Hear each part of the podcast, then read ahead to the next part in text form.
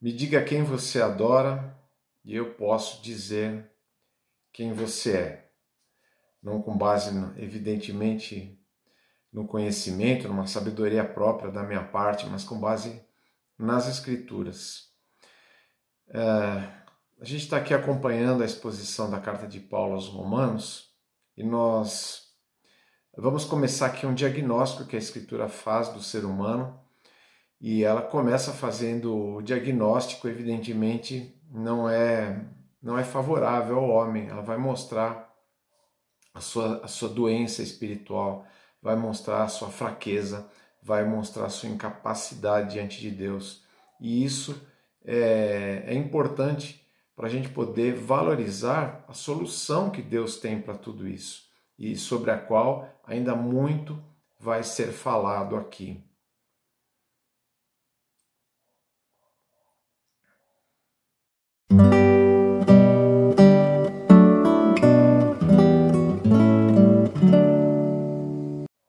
Vamos então ao texto de hoje, está lá em Romanos, no capítulo 1, uh, ah, dos versículos 18 a 23. Portanto, a ira de Deus é revelada do céu contra toda a impiedade e injustiça dos homens que suprimem a verdade pela injustiça. Pois o que de Deus se pode conhecer é manifesto entre eles, porque Deus lhes manifestou. Pois desde a criação do mundo, os atributos invisíveis de Deus, seu eterno poder e sua natureza divina, têm sido vistos claramente, sendo compreendidos por meio das coisas criadas, de forma que tais homens são indesculpáveis. Porque, tendo conhecido a Deus, não glorificaram como Deus, nem lhe renderam graças, mas os seus pensamentos tornaram-se fúteis e os seus corações insensatos se obscureceram. Dizendo-se sábios, tornaram-se loucos e trocaram a glória do Deus imortal por imagens feitas segundo a semelhança do homem mortal, bem como de pássaros, quadrúpedes e répteis. Aqui nós temos o homem diante de Deus. O homem de um lado, Deus do outro, e Deus começa aqui a revelar a sua a sua posição, a sua atitude diante da atitude humana. O texto começa nos falando sobre a ira de Deus. Na verdade, a ira mais terrível que alguém pode enfrentar. A ira de Deus não é como a ira do homem. A ira do homem pode ser motivada pelos seus altos e baixos, é, no seu humor, na sua disposição, nas suas opiniões. A ira, a ira do homem, ela nunca vai ser uma ira uh, imparcial, porque ela não está ligada a uma justiça perfeita, como é a justiça de Deus, não está ligada à santidade, à perfeição de Deus. Deus, quando ele se ira, e ele, ao contrário de que muita gente gostaria de pensar, na verdade Deus se ira sim, ele se ira contra aquilo que é errado, ele se ira contra aquilo que não é, uh, não é correto. A ira de Deus é uma ira totalmente justa. E o que o texto está nos dizendo que desperta a ira de Deus? O texto nos informa que Deus ele se ira contra os homens que estão aqui usando uma mentira. Eles estão suprimindo, eles estão escondendo, eles estão distorcendo, é, retendo, retendo aqui não é no sentido de reter para si, mas detendo seria a melhor palavra, detendo aqui a verdade, para que a verdade não prospere, para que a verdade não prevaleça. O texto diz que a ira de Deus se revela do céu uh, contra, contra esses homens. Uh, a ira de Deus ela não pode ser desconsiderada. A ira de Deus, embora não seja um atributo que os homens gostam de pensar, gostam de pensar sobre ela, ela é tão real e tão necessária quanto qualquer atributo de Deus, como, por exemplo, o seu amor. A gente pode falar do amor de Deus e imediatamente uh, Deus uh, ganha, uh, ganha no ibope, vamos dizer assim. Né? O amor é, é algo bem-vindo, né? o homem, quem não gostaria de ouvir dizer, ah, Deus te ama, né? Mas o fato é que antes que Deus ame, é preciso entender a sua ira. A ira de Deus é que inclusive vai se completar, uma, um, atributo de Deus completa o outro. O amor de Deus ele não vai fazer sentido para nós, vai ser apenas um conceito vazio se nós não entendemos a ira de Deus. E nesse caso aqui, Paulo está dizendo: a ira de Deus ela se manifesta, ela se revela dos céus contra essa impiedade, essa atitude ímpia, essa atitude perversa dos homens, essa atitude má de trocar a verdade pela mentira, de reter a verdade em favor da mentira. Mas do que Paulo especificamente está é, tá falando aqui? E para que a gente entenda isso, a gente vai ter que ver agora o lado do homem. Nós vimos o lado de Deus. Deus se ira. Mas o que o homem faz? O homem é tolo. E a atitude mais tola que o homem poderia ter é ignorar aquilo que Deus é, ignorar quem Deus é e deixar de reconhecer a Deus. E assim rejeitar aquilo que é devido a Deus, rejeitar a adoração verdadeira. É muito simples. Se você pensar num, numa obra-prima de um pintor, de um escultor, de um músico, uh, vamos pensar num, num, pintor, quem sabe aí da, da época da, do Renascimento, da época da Renascença, você sabe que de vez em quando aparece aí alguma obra que estava escondida em algum porão, às vezes essa obra não está assinada uh, e tudo mais, mas são chamados ali os especialistas. E os especialistas, vamos pensar aqui numa pintura especificamente, os especialistas, ao olharem para aquela obra, eles vão analisar o traço, as pinceladas, né? Vão olhar as cores que foram empregadas, as técnicas que foram empregadas, o ambiente que está sendo retratado ali. E esses especialistas, eles conhecem tanto de arte, eles conhecem tanto a respeito dos autores, dos artistas, que eles podem chegar a afirmar com um grau de certeza muito grande que aquela obra pertence àquele determinado artista. O homem é capaz de fazer isso. O homem é capaz de reconhecer é, quem é que construiu um determinado prédio olhando para ele. A gente pode olhar aqui na, na, no nosso país, por exemplo, os prédios que Niemeyer construiu e eles têm um traço característico. Mas e quanto àquilo que Deus, quanto àquilo que Deus faz? O texto nos diz que as obras de Deus elas são reconhecíveis, assim como a obra de um, de um autor.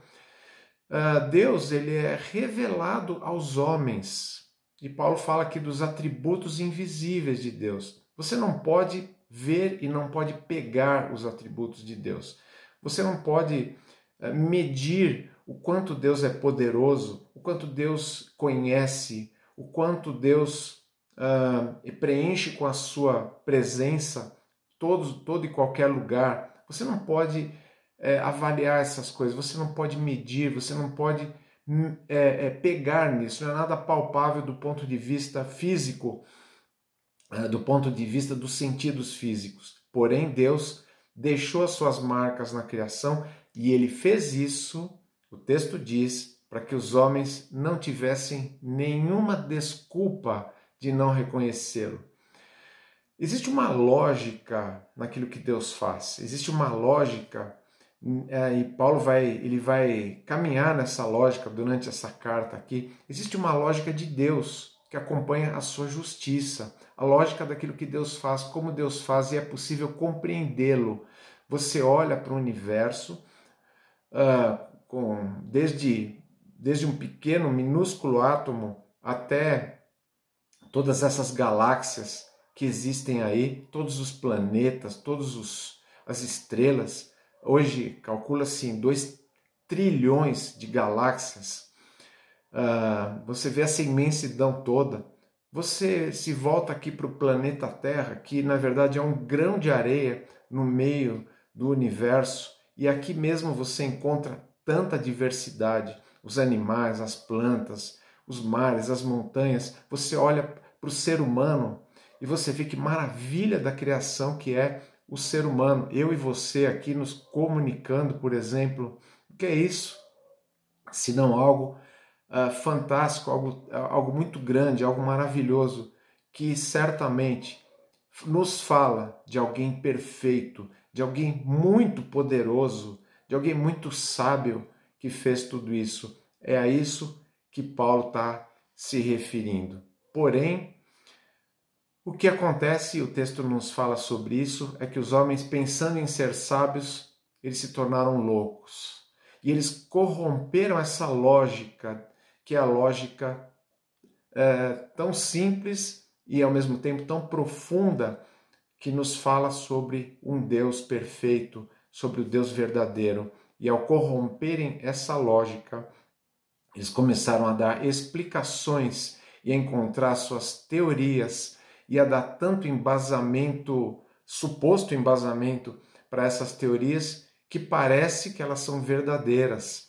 Uh, e assim o homem adota com facilidade todo tipo de crendice, todo tipo de fábula, todo tipo de lenda. Ele faz isso com a maior tranquilidade, mas quando ele olha para a Bíblia e quando você afirma para ele as coisas que estão na Bíblia, ele considera isso como lenda e como fantasia. Isso é resultado dessa loucura dessa maneira invertida, corrompida de entender aquilo que Deus criou e que fez com uma lógica absolutamente superior. E por causa disso, por adotar essa postura, o homem acaba adotando também a adoração falsa. O texto nos diz que então o homem acaba trocando o Criador pela criatura. É cômodo, né? Porque você, quando se depara com o Criador, você se depara com alguém que conhece você por dentro, conhece os seus pensamentos. Alguém que não só conhece o seu futuro, mas que determina o seu futuro. Quando você, quando você lida com um ídolo, você está tá, tá lidando com algo que é manipulável. É uma reprodução. Paulo diz aqui que o homem acaba adotando para si uh, imagens que correspondem a animais, a, a seres humanos. Uh, ou seja, ele deixa de adorar o Criador para adorar a criatura. Ele deixa de entender e se relacionar com aquele que merece ser adorado para desviar a sua adoração. Isso é o resultado de negar a revelação de Deus, revelar que é Ele uh, quem realmente deve ser adorado. E por isso o homem se volta para esse tipo de coisa. E por quê? Por que, que o homem adota a idolatria? É porque dentro do coração humano não existe um vácuo, não existe um vazio em relação à devoção. O homem sempre precisará dedicar devoção a algo ou alguém. Quando ele não devota essa adoração a, a Deus, ao Deus verdadeiro, isso acaba se desviando e acaba resultando uh, na adoração à criatura, como Paulo está dizendo aqui. É triste, é um diagnóstico ruim. É assim que começa o Evangelho. O Evangelho começa com essa má notícia, a má notícia de que os homens eles têm, eles têm se corrompido e por conta disso atraído a ira de Deus para si. Bom, as, as boas notícias virão, mas por enquanto a gente precisa do diagnóstico. Assim como para você fazer um tratamento, para você poder iniciar um tratamento, talvez um tratamento radical, uma cirurgia, algo assim, você precisa do diagnóstico. A Bíblia, ela nos dá o diagnóstico, para que a gente então busque a solução que está ali, também na Bíblia, na palavra de Deus. Nós devemos adorar somente a Deus. E essa é a grande verdade. A gente não pode se desviar disso. Eu espero que você seja um adorador, um adorador verdadeiro e que você não tenha a sua vida marcada pela adoração a criaturas e a imagens.